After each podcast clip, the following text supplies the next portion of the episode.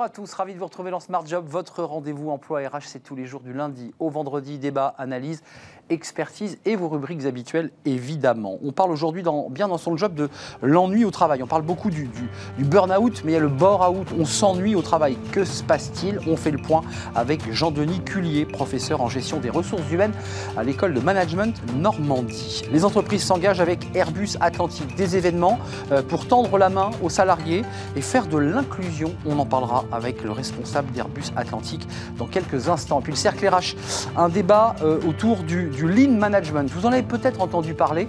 Euh, apprendre avec le lean management, c'est une révolution de l'entreprise et de la manière dont les managers doivent accompagner les collaborateurs, c'est une manière performante et eh bien, d'améliorer les résultats d'une entreprise. On va tout vous expliquer sur ce concept avec des, invités. Ils sont l'auteur d'un livre sur ce sujet. Et puis fenêtre sur l'emploi, guerre en Ukraine. Quel impact pour l'emploi? Ça, c'est un véritable sujet. Julien Breuil, directeur relations entreprises du groupe EDC Business School, sera notre invité à la fin de notre émission. Tout de suite, c'est bien dans son job. Bien dans son job, avec Sagid Talentsoft, la solution intégrée de gestion des talents.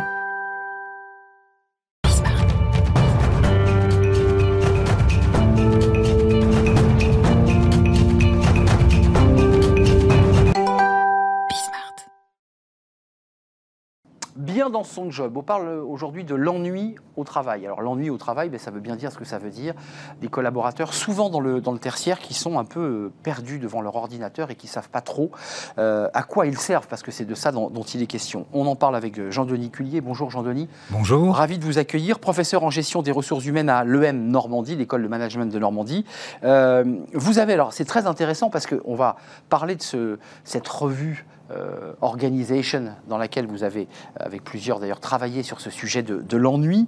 Euh, il y, a, y a eu un travail, je dirais presque littéraire, parce que vous êtes rentré par la porte de la littérature. Il y, a, des documents académiques, il y a déjà des travaux qui ont été faits de manière très académique, mais là, vous avez démarré avec un, un écrivain très connu, c'est Welbeck, qui parle beaucoup de l'ennui au travail, et vous vous êtes appuyé sur Heidegger, on y reviendra. D'abord, pourquoi avoir choisi d'entrer par la porte de Welbeck? Entrer par la porte de Welbeck, c'était que Welbeck nous a semblé, un, donc avec mes collègues de l'EM Normandie, Vincent Meyer et Xavier Philippe, un, observateur très pointu, très acéré du monde du travail et, euh, et dans lequel, hein, dans, dans, dans, ses œuvres, ça suinte l'ennui. Les, les, les, héros de Welbeck euh, s'ennuient euh, mortellement au travail. Mm. Et donc, quand on a eu l'occasion hein, de répondre à cet appel à publication de la revue Organization sur l'ennui au travail, on s'est dit, on y va, Welbeck, l'ennui au travail, il y a sûrement quelque chose à faire. Euh, et vous l'avez fait, on va le commenter, on va s'appuyer sur Heidegger parce que ensuite vient s'implémenter Heidegger dans la réflexion.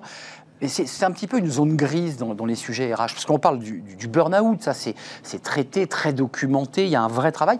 Le bore-out, l'ennui au travail, finalement c'est un peu une zone grise. C'est effectivement une zone grise parce que les organisations, elles, elles aiment pas que les gens s'ennuient, hein, donc ça fait mauvais effet, et donc elles essaient de tromper l'ennui. Donc l'ennui, il est vu comme contre-productif, euh, négatif, et donc il faut le combattre. Et en fait, nos travaux, alors ça c'est peut-être les enseignements, prouvent qu'au contraire, il faut accueillir l'ennui parce que ça permet peut-être de déboucher sur quelque chose d'autre. Je précise qu'avant qu'on ouvre la porte, euh, cette fois-ci, de, de la maison d'Heidegger, on dit souvent lorsque un enfant vous dit je m'ennuie, les parents souvent lui répondent mais c'est très bon, il faut s'ennuyer. C'est très bon. Euh, oui. C'est bon l'ennui parfois. Oui, oui, oui. Pour la créativité. c'est bon pour la créativité parce que ça permet aussi de se confronter à soi-même et de finalement de prendre des initiatives eh bien, pour euh, justement sortir de cet ennui. Alors, Rentrons un peu dans le détail. Welbeck, c'est vrai qu'il y a des, livres, je pense à un en particulier, où il est devant son ordinateur et il lorgne comme ça les femmes qui passent dehors parce qu'il s'ennuie, il n'a rien à faire. Euh, là, on va passer sur les trois formes d'ennui au travail. Quelles sont les trois formes Tout à fait. Alors les trois formes d'ennui, donc euh, la première forme, c'est l'ennui qu'on a appelé superficiel, c'est-à-dire on est ennuyé par quelque chose. Donc par des activités euh, monotones ou répétitives, par ses collègues, par ses managers. Hein. donc on essaie de tromper l'ennui bah, par des passe-temps, hein, parce que le temps euh, traîne en longueur, donc on trouve des passe-temps. Alors soit par soi-même, justement en regardant ce qui se passe autour, Ça, on joue au solitaire, certains ils jouent au solitaire sur, son sur leur ordinateur. Ou alors c'est l'organisation qui euh, met au point des passe-temps pour tromper l'ennui. Hein, on va avoir des séminaires de team building, euh, des pots de départ. Alors il y en a des descriptions savoureuses chez Welbeck. Donc pour meubler, en fait, il faut meubler euh, pour qu'on ne s'ennuie pas. Mais quand même, il y, a un point qui est intéressant, Jean-Denis, c'est que déjà vous l'évoquez, on n'arrive pas à savoir si c'est le caractère du salarié qui est plutôt prédisposé presque par sa, psychologie à l'ennui, ou si c'est l'organisation, puisque vous nous le dites implicitement, l'organisation s'organise. quoi. Effectivement, hein, la, littérature académique qu'on a regardée avant euh, de faire notre article était de dire qu'il y a plutôt une propension à s'ennuyer. On a une propension plus ou moins grande, donc c'est un, problème individuel en fait, mais certains auteurs disaient déjà, c'est pas seulement ça, c'est aussi organisationnel. Et, ouais. Et en étudiant Welbeck, on voit que c'est surtout organisationnel parce qu'il y a finalement une sorte d'ennui généralisé euh, qui s'installe. Alors, euh, deuxième catégorie, l'ennui euh, rétrospectif. Donc l'ennui rétrospectif. Donc à force finalement de vouloir combattre l'ennui, ça peut conduire à plonger les euh, salariés dans un ennui bah, plus un peu plus profond déjà, et qui est un ennui. On s'en rend pas compte sur le moment parce que on est diverti, il y a des passe-temps, etc. Mais c'est quand on regarde un peu dans le rétroviseur, soit le week-end chez soi ou soit après voilà plusieurs années de vie professionnelle, et eh bien que c'est la situation dans son ensemble qui est ennuyeuse. Il n'y a pas de hein. Cause. Voilà, il n'y a pas de cause particulière. C'est un peu flou et donc ça plonge l'individu dans une sorte d'état un peu cotonneux. Euh, Heidegger parle de nonchalance inhibante. Vous voyez, donc on est en retrait, on est désinvesti, dépressif un peu.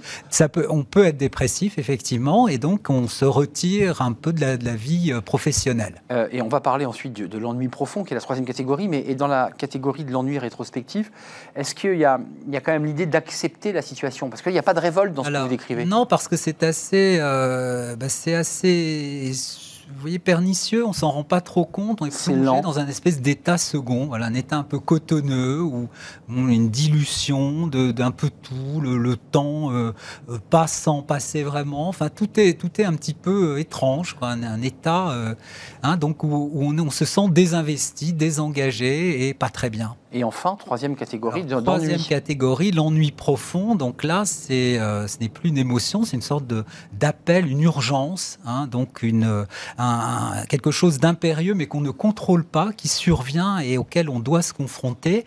Hein. c'est un peu ce qu'on donc un peu une confrontation à soi-même euh, et, et, donc là c'est douloureux. Il y a une douleur, mais il peut y avoir donc une prise de conscience, c'est-à-dire il peut y avoir une issue favorable, c'est-à-dire prendre conscience bah, que euh, finalement on ne veut plus hein, de cette situation, que le temps, hein, la, la, vie va avoir une fin, la vie professionnelle en particulier, et ça peut aboutir à justement donner un peu un, coup de pied au fond pour remonter et faire autre chose. Et vivre la passion. Et, vivre la passion comme Welbeck. en nous. Mais oui. Donc ça, c'est possible chez Welbeck, mais très rarement parce que c'est euh, réservé aux personnes qui maîtrisent le processus de production, comme par exemple les chercheurs, les artistes. Mais dans le cas général, comme les individus n'ont ah pas d'alternative, puisque l'organisation ne leur offre pas d'autres possibilités, alors là, donc ça tombe, euh, bah, ça, hmm. ça, ça tourne court, et là, ça tombe dans une dépression et un désespoir. Et, les, héros euh, quittent la vie professionnelle et, attendent que la vie se termine. Mm, c'est évidemment tragique et, sombre comme, comme destinée. Euh, avant de nous quitter, Jean-Denis Cullier, il y, a, deux questions. La, première, c'est est-ce que l'entreprise euh, a intégré dans son organisation que un certain nombre de ses collaborateurs vont être rémunérés à s'ennuyer? Alors peut-être qu'elle l'a intégré, mais est-ce... Euh, c'est tragique? C'est assez tragique parce que c'est assez invisible aussi. Et euh, en fait, les, organisations, elles ne doivent pas avoir peur de l'ennui. Alors elles peuvent pas non plus le combattre. C'est pas elles qui vont le combattre. Hein. C'est les, les individus qui doivent aussi accepter cet ennui, hein, accepter d'être confrontés à eux-mêmes. Et l'organisation, elle doit permettre, laisser les individus euh, peut-être s'ennuyer et puis avoir ce sursaut qui, peut leur permettre de faire quelque chose qui a vraiment du sens pour eux. Vous êtes professeur en, gestion des ressources humaines, il y a, l'entretien annuel, il y a quand même des espaces de discussion avec les managers, il y a bien des moments au, fil de l'année où on découvre qu'un collaborateur bah, a passé plus de temps à regarder Facebook, euh, qu'il n'a rien produit. Enfin, je veux dire, il y a bien quand même un contrôle à minima oui, quand même. Oui, alors c'est pas, enfin, le, le problème principal, c'est pas forcément des gens qui n'ont pas grand-chose à faire, c'est aussi des gens qui font des choses choses, mais qui n'ont aucune utilité. C'est ça. Hein, euh, par exemple, les héros de Welbeck, certains donnent des conseils au ministère de l'Agriculture qui ne sont pas suivis. Jamais. Un autre fait une formation à des gens qui n'utiliseront pas le logiciel informatique, donc c'est l'inutilité. Hein. ils produisent des choses, mais qui ne servent à rien. et ils savent que ça ne sert à rien. Et ça, c'est vraiment très difficile parce que c'est c'est euh, c'est une porte ouverte vers euh, une, euh, une sorte de bah, vide existentiel. Un vide existentiel. Évidemment. On ne peut pas combler. Mais l'entreprise. Le destin frappe à votre porte, voyez. Juste de manière conclusive, parce qu'on on, se tournera vers la revue Organization pour en savoir un peu plus. Mais concrètement, l'entreprise, elle peut faire quelque chose ou pas? Est-ce qu'elle doit enclencher quelque chose? L'entreprise, elle ne doit pas instrumentaliser l'ennui. Hein, elle doit aussi avoir peut-être un rapport au temps qui est différent. Donc il y a deux, hein, deux conseils que l'on peut donner. Euh, c'est de laisser aux salariés l'autonomie pour pouvoir euh, faire leur travail, bien faire leur travail, parce que ce sont eux qui savent le mieux comment faire. Mais l'autonomie euh, sans temps, ça ne sert à rien, parce que si on vous dit vous faites comme vous voulez, mais c'est pour hier, ça ne sera pas possible. Donc c'est le temps de pouvoir bien faire son travail. Hein, donc ça, ça remet quand même aussi en question certains principes d'organisation. Donc, mais euh, c'est très compliqué puisque c'est finalement euh, une, remise en question hein, des méthodes de travail, des process, mais en laissant l'autonomie et le temps aux salariés. Mais est-ce qu'il y a une forme, pour conclure, de bureaucratie de l'entreprise? On critique souvent l'administration, mais ce que vous décrivez là, c'est une forme de bureaucratie qui tourne sur elle-même, un peu désincarnée finalement. Exactement, oui, désincarnée, déshumanisée. Donc c'est important, c'est de finalement de laisser aux gens la possibilité de bien faire leur travail et encore plus dans les services où le travail n'est pas matérialisé. Oui, c'est important de le signaler parce que euh, c'est moins vrai dans, dans, l'industrie euh, où on touche les choses, où on fabrique, on, a quand même le sens d'un produit qui sort de chaîne. Là, euh, dans le service, on envoie un mail, on ne sait pas où il part. Quoi. On ne sait pas où il part, on à quoi sait ça pas sert finalement quelle est la finalité du travail que l'on fait. Merci Jean-Denis Cullier d'être venu nous rendre visite. C'est un vrai plaisir, professeur en gestion des ressources humaines à l'EM Normandie. Vous êtes d'ailleurs professeur depuis 2009, c'est ça? Tout à fait. C'est un vrai plaisir. Et ceux qui veulent en savoir plus, c'est la revue euh, Organization euh, avec vos collègues qui ont travaillé sur ce sujet sur lequel les entreprises doivent se pencher. La suite de notre programme, c'est les entreprises s'engagent. Et on accueille tout de suite notre invité.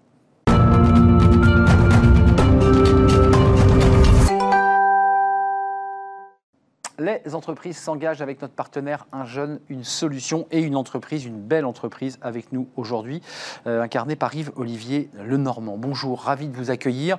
Euh, alors, vous êtes, vous, le leader du club des entreprises s'engagent en Loire-Atlantique, on va bien sûr euh, en parler, et vous êtes responsable des relations institutionnelles Airbus Atlantique. Alors, c'est vrai que on nous avait prédit que l'aviation allait se casser la figure. Quand on voit les, réservations et les commandes, là je parle d'avion, ça marche très bien. Alors Airbus Atlantique, juste un mot, qu'on sache un peu qui vous êtes, parce que vous êtes une filiale 100% d'Airbus, et vous êtes l'acteur principal de celui qui fabrique l'avion quand même. Hein. Sans vous, il n'y a, pas d'Airbus, quoi. Tout à fait. Alors Airbus Atlantique, c'est une nouvelle société qui a été créée le 1er janvier 2022. Et en fait, on est spécialisé en aérostructure, on est numéro un des sièges pilotes et dans le top 3 des fauteuils premium. C'est 13, 000 salariés. Sur, plusieurs sites Tout à fait. 10 000 en France, dont 6 500 en Loire-Atlantique la Loire-Atlantique que vous représentez. Euh, quelques mots sur le recrutement, parce qu'on va parler de l'écosystème euh, avec les entreprises s'engagent, ce GIP dans lequel vous allez être partie prenant, mais euh, combien de CDI là en perspective? Parce que c'est Airbus repart. Alors Airbus repart et donc on, effectivement on recrute et dans ce cadre-là on a signé une charte, une convention avec Thibaut Guilluy et le ministère du Travail et on a annoncé un plan d'embauche de 700 personnes. CDI CDI. On a prévu aussi 500 euh, stagiaires, 220 nouveaux alternants et euh, près de 700 demandeurs d'emploi qui vont intégrer nos sites au travers soit de missions d'intérim, soit de contrats pro intérim. Euh, pour être précis, ce sont des postes que vous recherchez dans l'industrie, sur de la maintenance. Quels sont les types de postes que vous recherchez? Alors, on recrute vraiment là dans tous les secteurs et sur tous nos sites français. Et il y a effectivement beaucoup de, postes d'agents de fabrication. Hmm. Mais on, dit, et on va parler maintenant des entreprises qui s'engagent, mais que, les, ceux qui sont dans l'industrie, et vous êtes un représentant de l'industrie, euh, galèrent à retrouver des soudeurs, euh, des gens archi compétents. Est-ce que vous avez des difficultés? Parce qu'il ne faut pas se tromper dans les soudures, même si parfois elles sont robotisées, euh, il faut quand même des gens compétents. Vous les avez, ces compétences-là? Alors, dans l'aéronautique, nous n'avons pas de soudeurs, ce sont plutôt des ajusteurs. Mais en fait, nous rencontrons les mêmes difficultés finalement que toutes les autres branches puisqu'il y a pénurie de compétences finalement sur ces métiers euh, d'agent de fabrication. Hum. Donc il n'y a pas de soudure, c'est quoi C'est dérivé enfin, C'est ça L'ajustage, oui, c'est du, riftage. C'est du riftage, voilà, pour être précis. Donc c'est pas un arc, c'est du, du, rivet. Euh, très intégré euh, et leader du club des entreprises s'engagent de, de Loire-Atlantique. D'abord, pourquoi vous êtes impliqué? Parce que j'ai vu le, planning là, sur, sur juin en particulier. Enfin, il y a plein d'événements, il y a une dynamique, il y a une envie de faire avancer. Quel était votre désir là? Alors, en fait, les entreprises s'engagent, une vraie mobilisation à la fois en faveur de l'emploi, mais aussi de l'inclusion. Et donc, on profite finalement euh, de cette période euh, où il y a des difficultés de recrutement pour insuffler beaucoup plus d'inclusion dans les entreprises. Et donc, pour euh, accompagner les entreprises qui sont en difficulté pour recruter, en fait, on organise beaucoup de job dating sous des formats originaux. Et euh, ça marche puisqu'on arrive à embarquer euh, les entreprises, mais aussi des demandeurs d'emploi qui viennent de tous les horizons. Euh, ça, c'est évidemment, on l'a compris, en plus de vos responsabilités de responsable institutionnel. ça, ça, vous demande quoi comme effort supplémentaire pour, pour créer cet écosystème? Parce que ça ne s'est pas fait en un jour. Il faut rassembler les chefs d'entreprise, il faut leur faire comprendre le, le, modèle, il faut leur dire allez-y, engagez-vous. C'est pas si simple. Toutes les régions ne sont pas aussi avancées que la Loire-Atlantique. Alors, pour que ça marche, en fait, on a finalement fédéré les réseaux euh, euh, des employeurs, donc les organisations patronales, et puis les opérateurs de l'emploi et les associations et les fondations qui travaillent sur le champ de l'inclusion. Et en fait, depuis euh, fin 2018, début 2019, en fait, on organise un événement par mois, soit sous format de job dating, soit des événements de mobilisation. Euh, un tour de France de la charte de la diversité, ça c'était euh, en janvier, euh, la soirée des ambassadeurs du handicap. Quand vous parlez d'inclusion, vous y intégrez l'inclusion au sens large ou, vous parlez en particulier de l'intégration des personnes handicapées sur des sites de, travail? Non, on est vraiment sur, toutes les, sous toutes les formes de diversité, donc des personnes en situation de handicap. On vise les quartiers, les réfugiés, les personnes sous main de justice. Donc c'est vraiment très large. Et en fait, bah, notre job dating sont vraiment ouverts euh, à tous. Et il y a quelques événements qui sont un petit peu plus thématiques. Vous parliez de la, soirée des ambassadeurs du handicap. C'est le 18 mai. Et là, c'est vraiment une mobilisation en faveur de l'emploi des personnes en situation de handicap. Et là, on voit le dynamisme de la région Loire-Atlantique. Et, vous en êtes euh, la, cheville ouvrière. Euh, la journée des deux mondes à Saint-Nazaire et la journée des deux mondes à Nantes. C'est quoi la journée des deux mondes? Alors, Deux mondes qui se rencontrent? en fait, euh, tout à fait. En fait, le, concept, c'est d'organiser un job dating avant un concert de musique classique, donc avec la Philharmonie des Deux Mondes. On a choisi cette philharmonie puisqu'elle accompagne des jeunes des quartiers de Saint-Nazaire et c'était aussi un moyen de soutenir la culture qui était en difficulté suite à la crise Covid. Donc vous nous dites qu'avant un concert de musique classique qui attire pas spécialement les jeunes, euh, c'est un peu un prétexte pour faire venir des jeunes pour faire des job dating, c'est-à-dire avoir des, chefs d'entreprise, Airbus peut-être, vous serez là j'imagine, euh, pour prendre les premiers rendez-vous. C'est pas, pas du recrutement le job dating, c'est un premier contact. C'est un premier rendez-vous et qui est suivi euh, par des rendez-vous plus approfondis. Alors en fait, euh, c'est job dating c'est job dating qui combine d'autres événements, soit sportifs, soit culturels. En fait, c'est l'occasion finalement de casser un petit peu les codes en matière de recrutement et les jeunes et les recruteurs, finalement, se retrouvent dans des conditions plus favorables. On avait testé dans le tramway à Nantes au mois de décembre. Ça a bien marché, donc on va refaire un tramway de l'emploi le 21 juin. C'est quand même intéressant parce que même Airbus, euh, vous êtes une entreprise qui est connue mondialement, euh, même ce type d'entreprise ont des difficultés de recrutement. C'est-à-dire que vous êtes obligé de déployer des efforts euh, incroyables pour aller chercher les, les, les, salariés, enfin les futurs salariés. comment vous l'expliquez? Alors, qu'est-ce qui se passe? On, voit que le, chômage a fortement diminué. Hein. Regardant Loire-Atlantique, on est à 6%. Mais déjà avant crise, euh, nous avions des difficultés pour recruter sur certains postes, et notamment sur les postes d'agents de fabrication. Donc en fait, euh, finalement, on est euh, dans une situation de quasi plein emploi, même si n'est pas encore. euh, Il y, a- encore des profils qui sont disponibles, mais donc ça veut dire que les employeurs doivent euh, euh, vraiment être originaux pour attirer ces demandeurs d'emploi. Mais quand même, vous avez un petit peu de recul sur, sur, le, sur la vie professionnelle et le recrutement. Enfin, c'est quand même très nouveau cette situation, même si elle ne date pas de- du Covid. On voyait qu'il y avait déjà des tensions sur l'emploi avant, certes. Mais enfin, il y a, il y a- il y a- il y a 15 ans, il y a, il y a 10 ans, j'allais dire, ça marchait pas comme ça. On avait des recruteurs qui euh, bah, ouvraient des appels et puis recrutaient des salariés. Il y avait une petite négociation. Puis là, aujourd'hui, j'ai l'impression que le rapport de force est est un peu inversé. On vous dit, non, écoutez, Airbus, j'aime bien, mais euh, j'ai pas assez de télétravail, j'ai pas assez de temps pour moi. Enfin, vous, vous devez le vivre, enfin, vous le vivez. Alors, ce qui est nouveau, en fait, c'est que finalement, euh, c'est généralisé. Donc, quel que soit le secteur Bah ouais. d'activité, l'ensemble des employeurs euh, ont des difficultés pour recruter. Hum. Et donc, il faut être originaux et puis il faut être attractif et travailler sur sa marque employeur. Je précise que Thibaut Guilluy, qui vient chaque mois sur notre euh, plateau, justement pour parler du GIP, dans lequel je crois que vous allez vous impliquer, qui va donner un, un élan supplémentaire, sera le, le 30 juin prochain euh, en Loire-Atlantique, justement sur un événement autour de Un jeune, une solution. Alors là, c'est du théâtre, c'est ça? C'est un... Alors, Ça, c'est original aussi. Ce sera le 30 juin, ce sera euh, en Charente-Maritime. Charente-Maritime, pardon, monsieur. Et donc, ce sera à Rochefort. Et en fait, on est en train de tester une nouvelle formule euh, avec le GIP Les entreprises s'engagent. C'est un job dating suivi d'une pièce de théâtre, justement pour sensibiliser les employeurs sur les difficultés de recrutement. Donc, il y a déjà plusieurs dates qui sont prévues. C'est génial. On ira du côté de Méholt le 13 septembre, mais il y a d'autres dates aussi en Nouvelle-Aquitaine. Il devrait y avoir l'Occitanie, Pays de la Loire, et puis ce sera un petit peu partout en France. Donc, ce sera une vraie tournée. Donc la pièce de théâtre, euh, en tout cas en Charente-Maritime, qui n'est pas en Loire-Atlantique, si je ne m'abuse, euh, elle est quand même destinée d'abord aux, demandeurs, euh, aux demandeurs d'emploi ou aux chefs d'entreprise? Alors, c'est vraiment euh, d'abord Mais- plutôt destiné aux chefs Ouais, d'entreprise. C'est un message qu'on leur passe là. C'est ça, recruter différemment, casser un petit peu. Soyez un peu inventif. C'est ça. Ouais. Et puis peut-être travailler beaucoup plus sur la motivation que sur les compétences.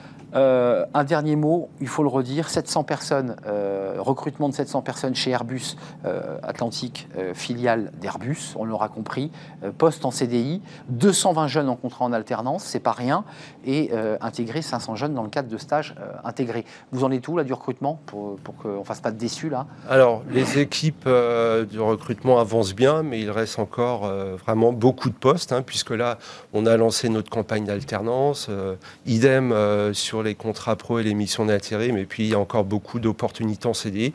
Tout est en ligne euh, sur notre site de recrutement sur Internet. Il y a les job boards et il y a le site de recrutement avec les onglets pour voir les postes euh, auxquels vous pouvez euh, accéder. Merci Et, et Airbus Atlantique sera forcément présent sur tous les événements, les entreprises s'engagent sur l'ensemble du territoire. on a compris votre implication tant dans, en Loire-Atlantique que sur l'ensemble du territoire, puisque sans déflorer un, un secret, vous allez vous impliquer un peu plus encore dans ce groupement d'intérêts dans lequel vous allez, euh, dans lequel que, que vous allez intégrer. Merci euh, Yves-Olivier Lenormand. Vous êtes responsable relations institutionnelles Airbus Atlantique. Merci de nous avoir euh, rendu Merci. visite et puis allez jeter un œil, évidemment, si vous cherchez un, un emploi euh, du côté d'Airbus. On fait une courte pause, on s'intéresse au lean management. Tiens, je suis persuadé que ça peut intéresser Airbus parce que c'est une entreprise industrielle. Une autre manière peut-être de manager, d'organiser une entreprise et de faire euh, bah, travailler les collaborateurs, c'est-à-dire les impliquer euh, et tout simplement leur apprendre finalement à avoir de, de l'autonomie. On revient sur ce concept qui est mal connu en France. On en parle avec les, auteurs d'un livre. Ils sont nos invités dans le cercle juste après la pause.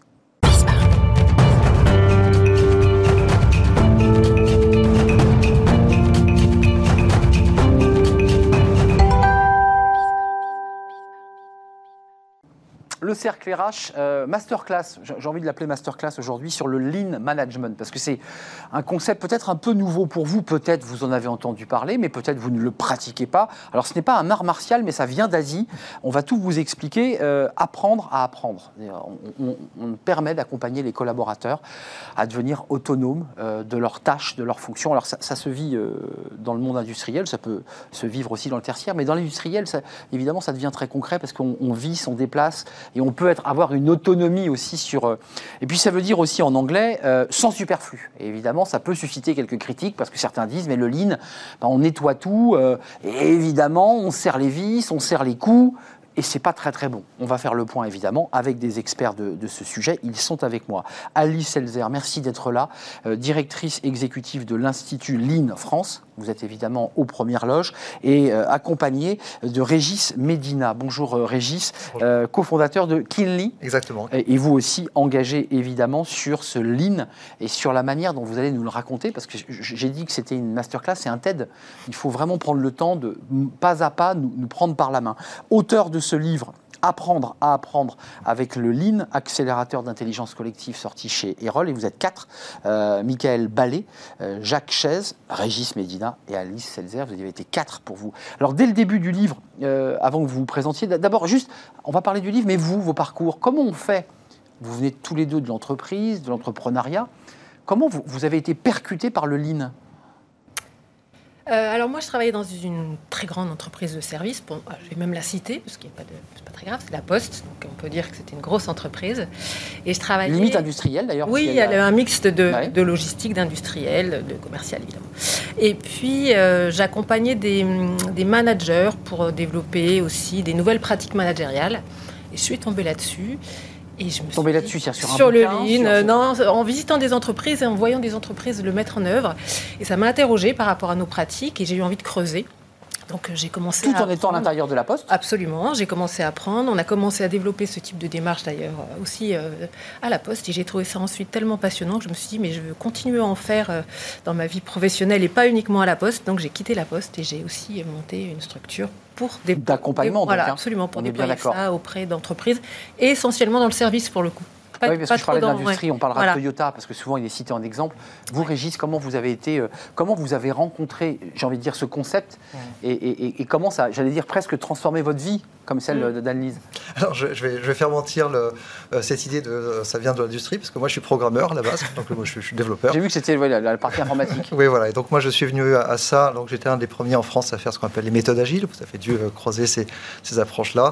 Et ce que j'ai vu euh, au bout d'un moment, c'est qu'en fait, il y avait une limite en fait à avoir des équipes agiles qui font, euh, qui, qui travaillent quelque part dans leur coin. Et bah, j'ai fait une rencontre en fait de quelqu'un qui, qui était à l'Institut Lean France. Et j'ai creusé en fait cette question jusqu'à réaliser que, en fait, il y avait un ensemble de frustrations que je vivais au quotidien en tant que chef de projet, en tant que chef d'équipe, Dans l'informatique. dans l'informatique, où je me suis dit, euh, en fait, il faut creuser ce machin-là. Et c'est ce que, je fais maintenant depuis une douzaine d'années. Ce machin-là, parce que c'est vrai que quand on se plonge, Ah oui. on se plonge dans l'affaire, euh, il- faut vraiment s'immerger euh, corps et âme. Vous démarrez dans la préface, c'est très intéressant, parce que vous nous dites, aujourd'hui, le modèle français, j'ai dire européen, presque Oui, mondial, occidental, même. occidental, Minimum. des pays développés à minima. Vous dites globalement c'est un grand chef euh, qui délègue à quelques chefs. Et vous dites, et je vous cite, hein, et on croise les doigts pour qu'ils aient vu juste, parce que ces grands chefs vont faire exécuter ce qu'ils ont en tête. Malheureusement, s'ils n'ont pas vu juste, patatras, tout le monde exécute et on va dans le mur.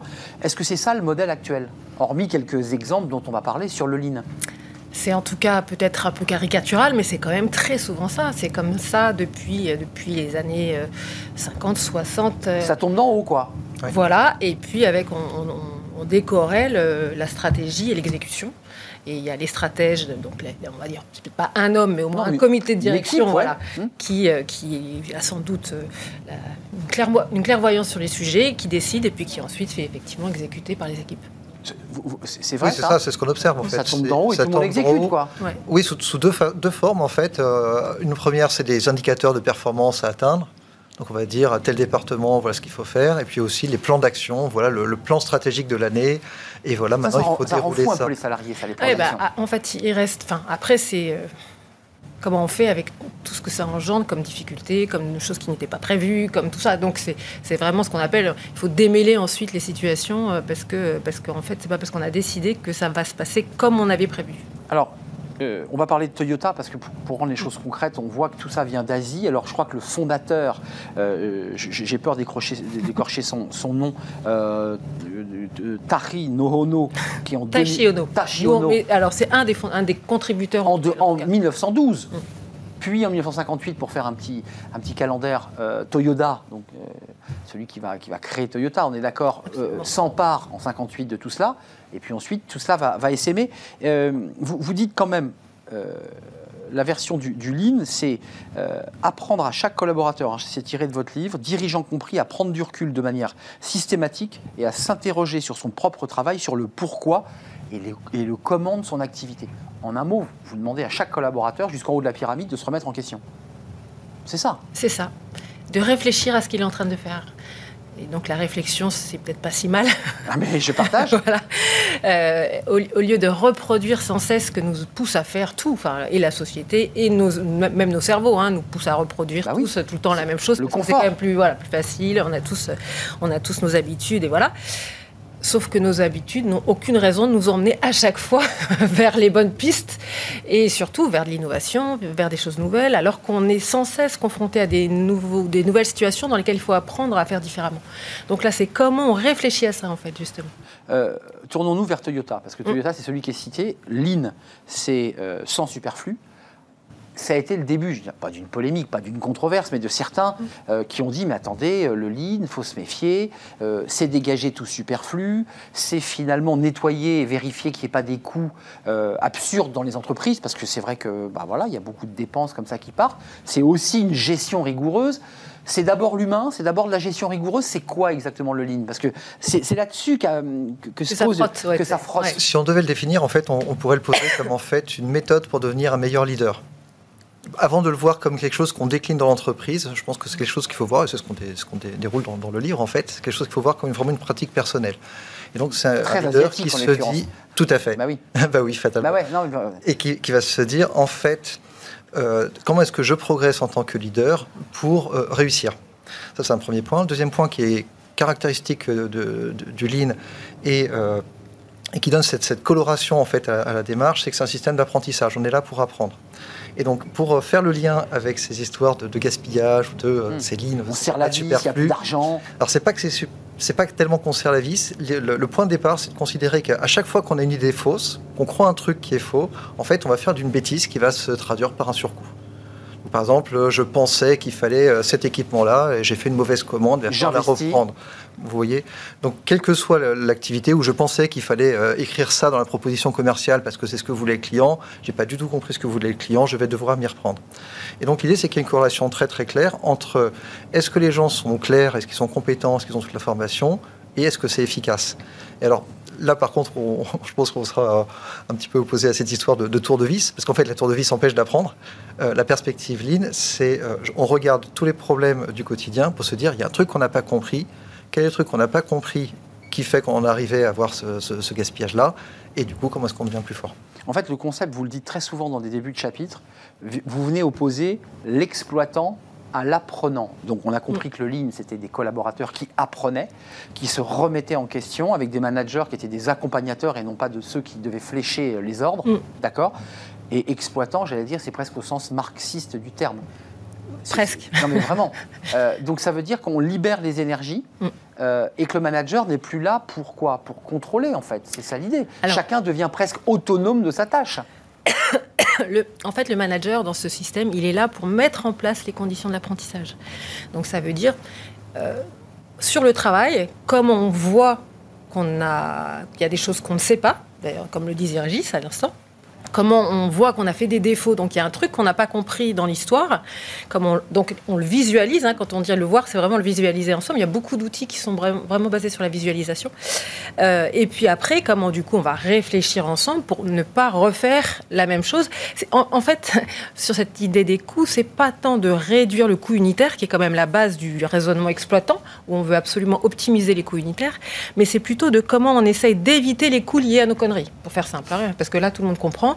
Si on a fait des défauts, si on refait le travail qui a déjà été fait par un autre parce qu'il a été mal fait, c'est qu'il y a un truc qu'on n'a pas su faire, qu'on veut apprendre à faire pour éviter ce coût qui n'a pas lieu d'être et qui n'apporte pas de valeur. Ça, c'est tiré de votre livre. Je crois que c'est même tiré de la pensée d'un des, des fondateurs. Euh, le coût globaux reflète nos erreurs de pensée. Ça Voilà, fait exactement, exactement. écho à ce que vous dites. Ouais. Et un produit nouveau qui ne se vend pas ou une grève qui dure trop longtemps, c'est une erreur évidemment de dialogue social.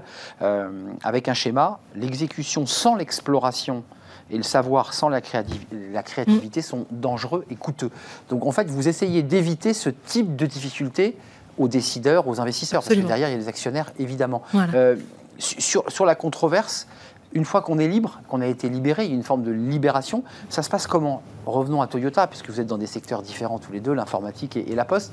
Chez Toyota, ça s'est manifesté comment cette euh, implémenté Je ne sais même pas s'ils l'ont implémenté. Ils l'avaient déjà en eux, en fait, j'imagine, cette, euh, cette méthodologie ou pas. On a une entreprise en France, d'ailleurs, Toyota à Valenciennes.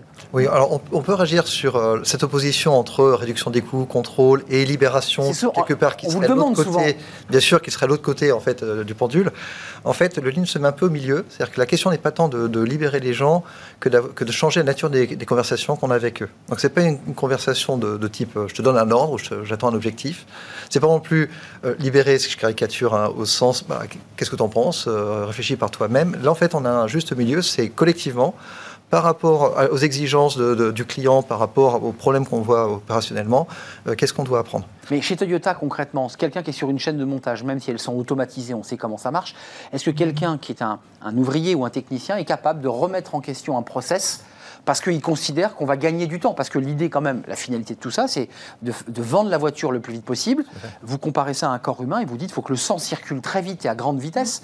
Euh, et, voilà, et, que ça fonctionne. C'est ça l'idée, la finalité. C'est quand même que l'entreprise euh, s'enrichisse, développe et, accroisse sa valeur. Alors, il y a deux choses en même temps. C'est par exemple quand on va, même à Valenciennes, hein, euh, visiter, on voit partout sur les murs des, des paperboards, peu importe le système, avec les problèmes. Donc là, c'est bien les opérateurs qui relèvent les problèmes. Ils posent des problèmes. Et qui disent là, ça marche pas euh, comme il faut. Voilà, donc il y a un truc. Et après, eh ben, ils, font, ils ont des, temps pour faire de l'amélioration et pouvoir chercher. Ça, c'est du LIM. Du LIM, absolument. On est d'accord. Absolument. ça veut dire qu'ils constatent, ils notent, continue la production, puis dans un temps dédié, il cherche pose sur la table à résoudre le problème. Absolument. Et, donc par des petits groupes, enfin ça dépend de la nature du problème, parce que des petits groupes, des plus grands groupes, ils vont chercher peut-être des contributeurs dans l'entreprise à l'endroit où ils en ont besoin, mais c'est vraiment inclus euh, dans le principe de management, c'est-à-dire qu'il y a même des objectifs finalement pour les managers, qui est que chaque collaborateur puisse participer une fois, deux fois, trois fois par an, je ne sais pas où ils en sont, mais à des des améliorations pour des pratiques de travail et pour améliorer des processus. Je, reviens quand même au modèle asiatique et japonais. Ça, c'est quand même un modèle très japonais. Alors, chacun, non, c'est faux? En fait, j'ai lu que chez Honda, ils faisaient la même chose, par exemple. Ça ne veut pas dire que c'est pas dans d'autres sociétés euh, asiatiques. Honda fait la même chose. Mais par exemple, quelque chose qui est vraiment caractéristique du Lean et, qui est chez Toyota et qui est typiquement pas du tout euh, asiatique, c'est ce qu'on appelle l'andon. L'andon, c'est quand quelqu'un est en difficulté euh, là, sur son poste de travail, il tire alors une chaîne ou autre chose, voilà, symbolique, ou une lumière ou quoi que ce soit, et euh, le chef arrive pour l'aider, pour le soutenir, pour voir ce qui se passe, etc. ça veut dire que l'opérateur a le droit de dire je ne sais pas faire, ou je ne suis pas sûr de savoir bien faire, ou je ne suis pas sûr de savoir faire comme il faut dans les temps, et donc avouer qu'il ne sait pas faire, ce qui est sans doute l'inverse de la culture japonaise où justement on n'avoue pas. Voilà. Donc là, on, voit qu'en fait ce système, il a été conçu euh, pas du, enfin, il est hybridé en fait. Il est, voilà, il est hybridé de plein de choses qui viennent du monde entier et qui ont été après, euh, euh, qui ont constitué ce système d'apprentissage que constitue du coup, voilà le, Régis, donc là, on y voit un peu plus clair chez Toyota. On voit bien évidemment très concrètement. Il faut attendre la page 228 de votre livre. C'est très intéressant. C'est la dernière. C'est avant les remerciements. Donc oui, je suis allé jusqu'au bout.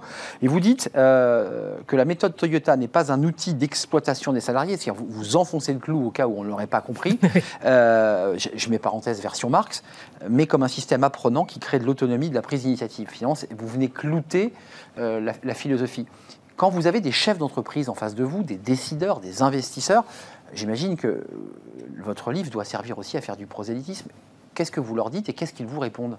Ils comprennent ce que vous leur vendez? Oui, oui, tout à fait, ils le comprennent. Comme vous, comme vous le disiez. je suis naïf, hein, je, me place dans l'idée de quelqu'un qui découvre. Non, non, en fait, ils, le comprennent. Bien sûr, ça, ça dépend des gens, hein, bien sûr, mais euh, en fait, ils le comprennent parce qu'eux-mêmes euh, ressentent quelque part profondément la nécessité de livrer très très vite quelque chose de qualité au client. Aller vite, le voient. C'est ça. Euh, souvent, c'est des gens qui sont issus du terrain, qui, voient le terrain et ils voient bien qu'il y a tout un tas d'anomalies, de, difficultés. Et en fait, c'est pas si loin que ça de se dire, mais finalement, ils voient bien que cette erreur qu'on a fait, ce bug informatique, cette proposition qu'on a ratée, en fait, il, se, il fait juste qu'ils aient ce déclic pour qu'ils en voient le coût, en fait. C'est-à-dire, en fait, il aurait fallu être un, un- un petit peu plus intelligent, un peu plus affûté, un petit peu plus attentionné Oui, mais c'est- pour s'en rendre compte. Si je m'autorise, ça veut dire que c'est une révolution des managers. Ça veut Oui, dire que dans la chaîne de commandement, parce qu'il y a une partie que j'ai trouvé formidable, c'est que Clausewitz, c'est la guerre. Et c'est vrai pour les, les- les gens qui font la guerre, c'est vrai pour ceux qui, qui les suivent, les journalistes. Vous dites, la seule chose qu'on sache sur les terrains de guerre, c'est ce que dit Clausewitz, je crois, c'est qu'on ne connaît que le premier pas. Après, le deuxième, c'est l'inconnu absolu. Ouais. Il y a quand même une similitude. euh, et vous dites que les officiers sur le terrain, on est, la guerre est, est en Ukraine, euh, c'est aux officiers sur le terrain qui emmènent leur bataillon d'être le plus autonome et le plus agile. Est-ce qu'il y a une similitude à faire avec les équipes dans les entreprises? Parce que parfois, ils sont écrasés par une bureaucratie, donc l'état-major, et ils ne peuvent plus prendre de décision, et en n'en prenant pas, en fait, ils se font tuer, en l'occurrence. Et, et c'est vrai aussi dans l'entreprise, ça? On essaye de ne pas avoir de mort quand même. Non, mais c'est une symbolique, mais ils économiquement. Non, mais, mais ce qui est sûr, c'est que euh, là, l'idée, c'est que les, les- il y a une sorte de, de vision partagée de là où on doit aller. Donc là, il y a beaucoup de sens à donner, beaucoup de réflexions, de discussions à avoir pour être sûr euh, et pour partager et pour être sûr que tout le monde s'est approprié euh, les raisons de là où on veut aller. hein. Donc là, sachant qu'on n'a pas parlé depuis le début, mais on va le remettre là à ce moment-là. Mais allez-y, c'est le Euh, moment, là. c'est le client. C'est que Oui. on oriente Servir aussi- le client. voilà, on oriente toute l'énergie de la boîte sur comment on va mieux servir le client. Alors c'est pas du tout, euh, c'est pas du tout bisounours. C'est vraiment si le client est satisfait, il va rester chez nous. hein. Hum. Donc si Mais il va chez notre produit. Et, et ça va développer la boîte. Bah oui. Donc c'est du coup comment on oriente toute notre énergie pour mieux servir le client. Et qu'est-ce que ça veut dire mieux servir le client? On se met vraiment tous d'accord de- de- à tous les étages de l'organisation. Et après, bah, chacun là où il est, il est autonome pour essayer de faire du mieux qu'il peut pour servir cet objectif-là. Sans citer les entreprises sur lesquelles euh, vous êtes en accompagnement, sans les citer nommément, mais euh, vous avez des exemples, j'imagine, vous les accompagnez au quotidien. Mhm. Euh, comment ça se passe? Comment vous organisez un accompagnement Lean Alors, il y a plusieurs façons de le faire. Il y a de la formation. Il y a beaucoup de Il y formations. a beaucoup de formations. Beaucoup de formations, alors des formations de toutes, so- enfin, de toutes sortes, euh, qui, pas, qui ne sont pas forcément en salle comme on a l'habitude de le voir. Il y a beaucoup de ce qu'on appelle de, de formations euh, sur le terrain, en accompagnement des managers. On In va situ. voir ensemble. Voilà, on va Faut voir ensemble. le. C'est vraiment ça le- la technique, c'est comment on va voir ensemble pour discuter de ce qu'on voit, essayer de le comprendre Hmm. et, et du coup faire un peu changer. Alors ce qu'on appelle nous dans notre livre euh, les, les modèles mentaux, Oui. c'est qu'on a des modèles mentaux tous sur, euh, euh, voilà, on a des certitudes sur un certain nombre de sujets et comment en allant voir la réalité, on arrive à bouger un peu ces modèles mentaux, ces modèles mentaux et à réfléchir d'une autre manière euh, pour euh, bah, justement peut-être faire un peu pivoter le, le, le- Donc c'est un processus lent, hein. managériale. Enfin, je- je dire, dès lors que vous rentrez en formation avec les personnes, vous ne pouvez pas vendre du rêve aux chefs d'entreprise. Il y a un processus quand même de transformation intérieure. A- Et ça ne se fait pas en une semaine de formation. Non. C'est pas possible. a- Pas une non, non, Mais non, on a, des fa- réflexes, on a des process. Il y, a, il y a plusieurs phases. Ce qui va se passer, c'est que quand on va aller sur le terrain, pour, euh, parce qu'en fait, l'idée, c'est que le terrain, c'est c'est celui qui éduque le dirigeant. Donc, quand le dirigeant va aller sur le terrain, ce qui va se passer dans, dans les premières semaines, c'est qu'il va voir quelque chose. Il va réaliser euh, quelque part les limites de sa stratégie dont, dont on a parlé en fait au début, Ouais, qui était un peu pensé en la- salle. Il se dit la ah bon ah c'était comme ça. Ouais, d'accord. Et donc en fait il y a des Ah, mais ça marche pas comme j'avais imaginé. Voilà, il y a un ch- il y a, souvent il y, a, il y a une forme de choc. Et là, il se dit, il, il faut, il faut, on, on pivote. Oui, Comment voilà. j'essaye de faire Comment un, j'essaie de un premier truc différent Parce qu'en fait, euh, enfin, c'est vraiment petit à petit. hein, on commence un truc, on fait du pas à pas, on y va, on, est, Et on voit. que ça marche. Ah tiens, bah, je vais en essayer un deuxième, voilà. Et petit à petit, ça, ça percole, on va dire, dans l'organisation. Ça prend quelques mois, et puis après, au bout, on va dire, de un an, euh, deux ans, en fait, le- quelque part, la, la- il, y a des, il y a des résultats tout de suite, parce qu'en fait, on Ouais. voit des choses, on avance mois après mois, et en fait, il faut un certain temps pour que, euh, petit à petit, déjà, le dirigeant se soit plus approprié, mais aussi que peut-être d'autres personnes aient été nommées, que, l'entreprise change jusqu'à, on va dire, euh, un an et demi, deux ans. Vous en fait, ça murs, devient le mo- ça Ouais. devient...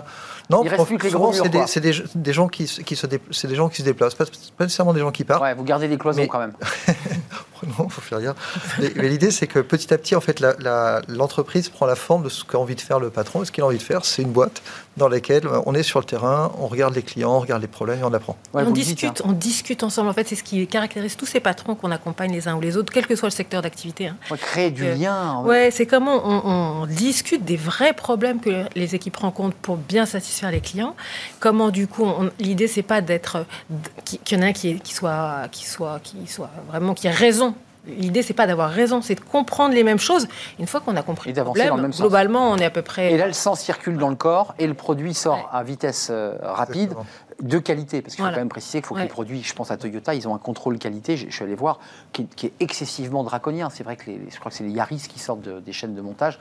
Euh, c'est vrai que le, le service client et enfin la qualité sortie véhicule est très bonne. Euh, à la toute fin, la dernière phrase de votre livre, alors là vous nous ouvrez un spectre qui est très large. Euh, quelle est la alors il y a trois questions que vous posez et parmi ces trois questions Oui. vous dites quelle est la première chose à apprendre? Ce sont les derniers mots de votre livre. C'est quoi la première chose à apprendre dans, dans le lean, dans, dans votre dans, dans ce concept très concret finalement? Ben, en fait, on, on- alors, il y a plusieurs niveaux. Il y a ce qu'il faut apprendre d'un point de vue lean, mais surtout ce qu'il faut apprendre du point de vue de l'entreprise. Et l'idée, c'est que c'est ce qu'on va chercher en fait au tout début. On va se dire, par rapport aux enjeux de l'entreprise, on va aller sur le terrain euh, pour essayer de comprendre euh, qu'est-ce qui se passe, quel est le, quel est le truc qu'on n'a pas encore compris qui nous empêche d'atteindre nos objectifs. Alors ça, il faut se laisser porter. Ça, c'est essentiel, ça. C'est la base de la réussite. C'est d'abord comprendre le problème pour pouvoir ensuite faire avancer la boîte. Si vous n'avez pas compris d'où venait le problème, Et il y a une notion de découverte. Qu'il faut, il faut apprendre, et c'est Mm. parfois difficile pour les dirigeants qui ont potentiellement fondé l'entreprise, qui la connaissent sur le, euh, sur le bout des doigts, de se dire en fait je vais retourner sur le terrain et, découvrir que ça en fait je pensais pas du tout que c'était comme ça. vous- ouais, c'est des va hein. C'est des grands groupes. C'est des groupes. Oh on est non, là je parle Il y a tout- d'entreprise il de de- tout, de- en fait. à 50, 100 personnes, Ouais. ça commence. Ah, ça commence. Ouais. Oui. Est-ce que vous le dites, hein, 6, 60, 600 Ouais. C'est. Oui. c'est, euh, c'est- Il y a toutes euh, sortes de, de- de- d'entreprises avec des tailles différentes qui sont dedans.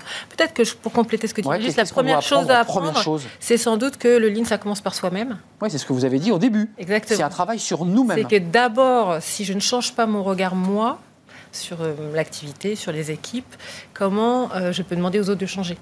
Mais C'est un je- peu. euh, Pour boucler notre échange, vous qui avez changé de vie, parce Mhm. que vous avez quitté Ouais. votre poste Ouais. euh, à la Poste pour, pour vous y consacrer, vous- vous aussi, vous êtes totalement impliqué. Vous rêvez de quoi aujourd'hui Que dans les écoles de, de commerce, les écoles de management, les formations, bah oui, Absolument. parce que c'est dès le départ qu'il faut éduquer. C'est pas quand on a 20 ans de boîte qu'on vous dit tiens, euh, viens apprendre la méthode Lean. Euh, bah, je sais pas, je, je- oui. Si, alors c'est, exactement ça, sachant qu'aujourd'hui, le modèle dominant euh, qui est diffusé dans toutes les universités, les écoles de commerce, etc., c'est le modèle financier, on va dire, de Bah oui, management financier. bah oui. Or, euh, nous, il nous semble que c'est, une excellente alternative à ce modèle financier qui, en plus, fait gagner tout le monde parce qu'en fait, il y a des meilleurs produits pour les clients, il y a des managers qui sont aussi plus heureux, des équipes plus autonomes. Et ça se voit dans toutes les enquêtes internes qu'on fait, là où il y a des démarches lean, hein, les enquêtes internes, la satisfaction des collaborateurs, elle bonnes. augmente parce qu'on gagne en autonomie, on gagne en tout ça. Et, et en général, on pense aussi à la société. et, Enfin, on l'a pas trop développé dans ce livre, mais c'est aussi une- un sujet qui est vraiment euh, compris dans le lean. C'est C'est comment on fait attention. Voilà. Donc, on se dit, c'est quand même dommage que ça ne soit Ouais. pas plus diffusé. Et, clair. et pas exclusivement piloté par des stratégies Ouais. de gestion financière et, Voilà. et- et de réduction des coûts qui, qui, là sont souvent assez violents à l'égard Ouais. des salariés.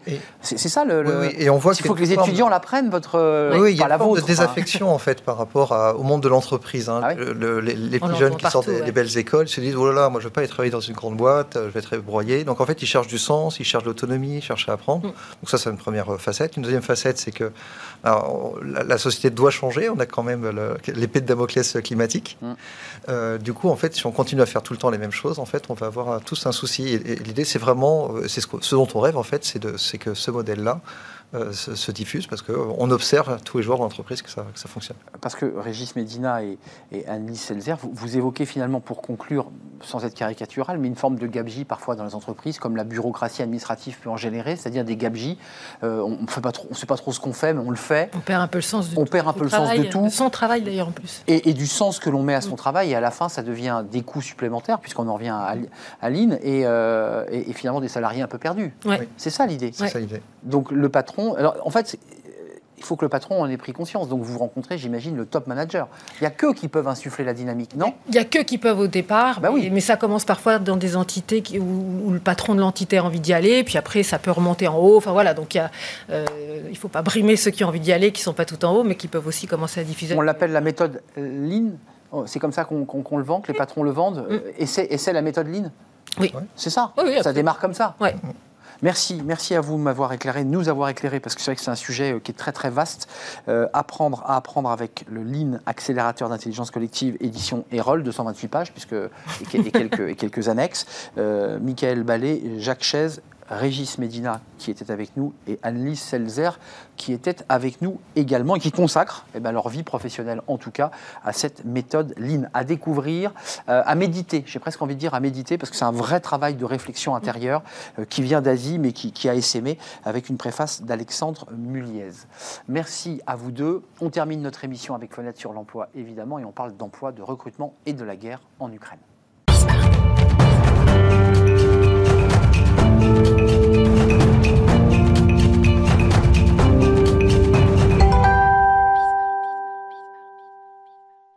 On termine notre émission avec Fenêtre sur l'emploi. On parle de la guerre en Ukraine et son impact sur le, recrutement. On en parle avec Julien Breuil. Bonjour Julien. Bonjour. Ravi de vous accueillir, directeur relations entreprises groupe EDC Business School.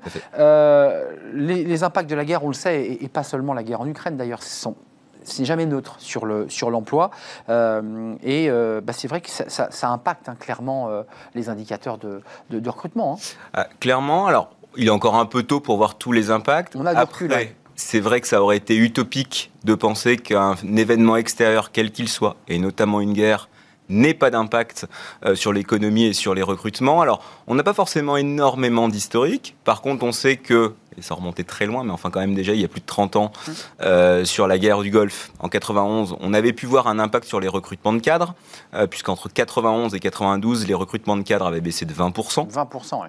Et surtout, on avait atteint un point bas en 93. Alors, loin de moi l'idée de faire d'être un oiseau de mauvais augure, mais c'est vrai que cette guerre à l'époque du Golfe avait entraîné plein de modifications et notamment économiques. Et on voit aujourd'hui, à l'heure actuelle, réapparaître des éléments euh, économiques qu'on n'avait pas vus depuis un petit moment. Je pense notamment à l'inflation, à l'augmentation des coûts des matières premières et ainsi de suite, qui peuvent avoir un impact peut-être plus lourd à terme, je ne l'espère pas, sur les recrutements. À date, ça, on en reparlera, hein, ça reste assez faible, mais il y a des impacts. Il y a deux chiffres hein, que vous aviez, c'est le taux de croissance euh, zéro au premier trimestre, 2022, alors même si la croissance sera positive sur l'ensemble de l'année.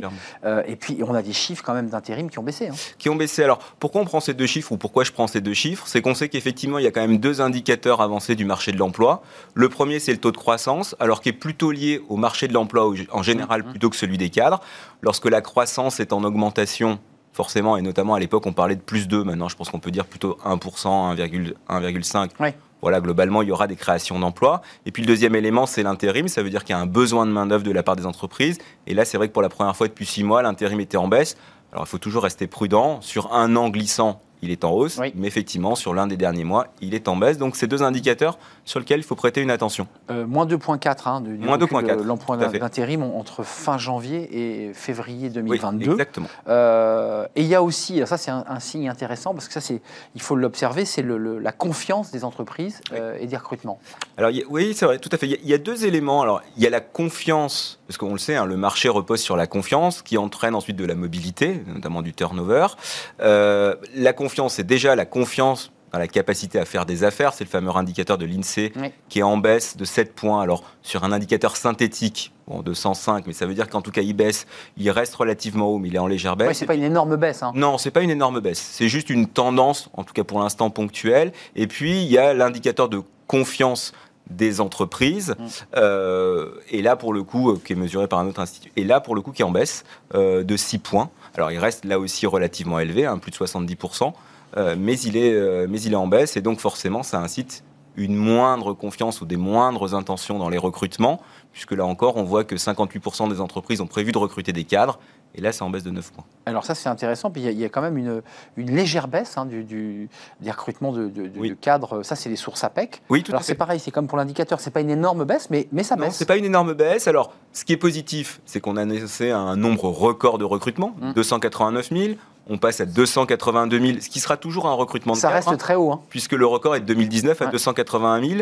Alors c'est pour ça que c'est toujours difficile de comparer avec des, des époques passées. Euh, je rappelle quand même qu'en 92, parce que j'ai repris un exemple euh, très loin, La guerre au Koweït. on était à 100 000 recrutements de cadres. Donc il y a aussi une évolution euh, forte de la part des entreprises à recruter des cadres, un statut qui est davantage donné aujourd'hui, ne serait-ce que par la montée des diplômes. Donc c'est difficile de comparer, mais on sait en tout cas que la guerre mmh. a forcément un impact sur les recrutements et sur la confiance. Donc on est encore dans l'effet euh, sortie de Covid avec une économie qui relance, mais on, a, on voit au même moment un vecteur contraire qui, qui ralentit un peu le rythme. Soit ce vecteur est conjoncturel et effectivement la dynamique continue, on peut penser que la dynamique va quand même continuer parce que il y a quand même des vraies pénuries euh, de recrutement avec des entreprises qui cherchent quand même à se transformer. Donc sur certaines typologies de profils, il y aura des difficultés de recrutement. Il faudra quand même aller les chercher. En même temps, ça peut être de manière un peu plus structurelle avec un nombre de recrutements qui va rester relativement en deçà de ce qui était prévu. Et puis intention de recrutement des grandes entreprises, là aussi, toujours la même chose, c'est la même mécanique. Oui. Il y a une baisse, Une et, baisse. et un peu plus significative que les baisses Oui, précédentes. tout hein. à fait, c'est ce que tu disais tout à l'heure, Ouais. 58%, moins Là, 9 euh, points. Alors on sait que dans la structure du marché de l'emploi, les grandes entreprises, ce sont celles un peu qui donnent le là d'un point de vue médiatique. Bien sûr. En revanche, le gros volume de recrutement, on le sait, il est plutôt PME porté par les petites structures, ETI. TPE, PME et ETI. Euh, alors, il y, a- il y a quand même, on, on le voit sur ce plateau, toujours les profils sous tension, les secteurs sous tension. Alors, la tech, évidemment. Oui. Là, globalement, eux, euh, bah, les, les fameux talents ne sont pas impactés. Alors, pour l'instant, ils ne sont pas impactés. On peut penser, ou en tout cas, je pense que ces talents seront moindrement impactés que les autres, tout simplement parce qu'il y a quand même une mutation de fond et une tendance de fond à aller recruter des profils qui permettront euh, la transformation des entreprises. Je pense beaucoup aux études, à la recherche et développement et aux activités informatiques et télécoms qui, elles, vont continuer à croître respectivement de 8 et 9 sur des volumes assez élevés. hein. Le secteur des activités informatiques, c'est plus de 60 000 recrutements. La R&D, d'un point de vue fonctionnel, c'est 50 000. Très important. Je donne toujours cet exemple-là. Alors, sur l'industrie pharmaceutique, historiquement, il y a quelques années, on parlait beaucoup de l'industrie pharmaceutique et du recrutement des profils commerciaux, les visiteurs médicaux. Hmm. Aujourd'hui, euh, on parle beaucoup surtout de la R&D, de la capacité des entreprises à sortir les bonnes molécules et à se transformer. On a vu quand même un, un monde de l'industrie pharmaceutique qui a été complètement révolutionné. Euh, ju- juste un mot, ça c'est pas c'est pas dans les chiffres que, que- que vous aviez apportés, mais euh, la guerre en Ukraine, on nous dit aussi, et on le voit d'ailleurs avec l'u- l'usine de, de Mariupol qui est dévastée, qui était Ouais. un site industriel incroyable. Est-ce que ça ne va pas aussi euh, réfléchir nos industries, une partie de nos productions euh, localement et en France, c'est de nouveau recréer de nouveaux emplois de cadre et pouvoir relancer la, la tendance. Ça peut s'inscrire dans une tendance de fond, qui est de dire il faut réindustrialiser, faut Pas le choix. réinternaliser, parce qu'on ne pourra pas faire autrement et on s'aperçoit Et le Covid en, en Chine, hein, j'ai Voilà. oublié. on s'aperçoit que finalement, on, on voit qu'on on subit des événements extérieurs que finalement on subirait moins si l'industrie était en France. Après, ça fait quand même plusieurs années qu'on le dit, qu'on essaye. Il y a quelques cas pratiques qui ont été réalisés. Maintenant, de là, ce qu'il y ait une tendance de fond euh, qui s'opère, euh, j'allais dire, je donne mon joker pour l'instant, euh, c'est encore un peu tôt pour, pour l'affirmer. Mais effectivement, on sent dans l'esprit une volonté de réindustrialiser, de refaire venir effectivement des entreprises en France. Euh, juste un mot, parce qu'on l'avait évoqué, et vous suivez ces tendances d'assez près, Julien, juste avant de nous, nous quitter. Bien sûr. Euh, le, le désir de, de partir au vert, ça avait été ausculté pendant le Covid. Est-ce que les cadres ont tenu promesse ou est-ce que c'était un petit peu le, voilà, c'était un petit peu le, désir de Venise, euh, plus qu'un désir plus qu'une réalité? Est-ce que ça s'est signifié, euh, matérialisé concrètement dans, dans les faits? Alors, il y, a- il y a peu de chiffres quand même qui, sont, qui ont été vraiment publiés. On voit qu'effectivement, pour certaines grandes villes, je pense notamment à Paris, si on prend d'un point de vue démographique, alors j'allais dire Paris se vide. Non, Paris ne se vide pas, mais on voit quand même Baisse, qu'il y a baisse de une baisse de la population euh, à l'intérieur de Paris, que certains cadres sont allés se mettre un peu à l'extérieur et que le, le tarif, enfin le prix immobilier de certaines villes intermédiaires ont fortement augmenté. Donc Les- on peut supposer Lesquels bah, toutes Tours, celles- euh, oui, toutes euh, celles qui sont à des- relativement proches et surtout qui ont une gare TGV ou en tout cas une gare de Le Mans. Tours. Exactement. Il y a un très bon article qui a été fait notamment sur la ville du Mans dans un média où effectivement il y avait une forte augmentation des prix. Ben, le Mans, c'est à une heure de Paris, Euh, sachant qu'effectivement il n'y a pas que Paris en termes d'emploi, mais on le sait, hein, ça pèse quand même à peu près euh, 35 à 40 des recrutements de cadres. Donc forcément, ça a un impact. Euh, donc je pense que il y a eu une évolution de à- à dire qu'il y a eu un bouleversement. Non, il y a eu une évolution, c'est certain, mais pas un bouleversement. Et vous qui observez, euh, juste avant de nous quitter en mot conclusif, euh, le, le marché de l'emploi, j'ai vu quand même que le télétravail, non pas refluait, mais qu'il y avait quand même une petite tendance là à, à plutôt faire revenir les collaborateurs sur site, même, même en gardant l'hybride. Vous l'avez cette tendance et qui fait qu'on hésite un peu à partir loin. quoi. Alors, il y a une tendance, je pense, euh, à l'hybride, parce qu'effectivement, on a bien vu, hein, le full remote, euh, ça, ça, Ça, ne fonctionne fini. pas. Je pense que la bonne norme, c'est entre deux jours et trois jours de télétravail ou vice-versa. Euh, L'idée est simplement de se dire, si je retourne dans les locaux, il faut que j'y retourne, entre guillemets, pour une bonne raison, Mm. pour créer effectivement une solidarité entre équipes et mener en place Et des dans des projets. conditions optimales, Voilà. il ne faut Et pas le dans choix à des 700 conditions km. Je n'y vais pas juste parce que je dois y aller, et c'est ça l'évolution, à mon avis, majeure. Donc je pense que le modèle hybride a toute raison de perdurer pour le coup, Mm.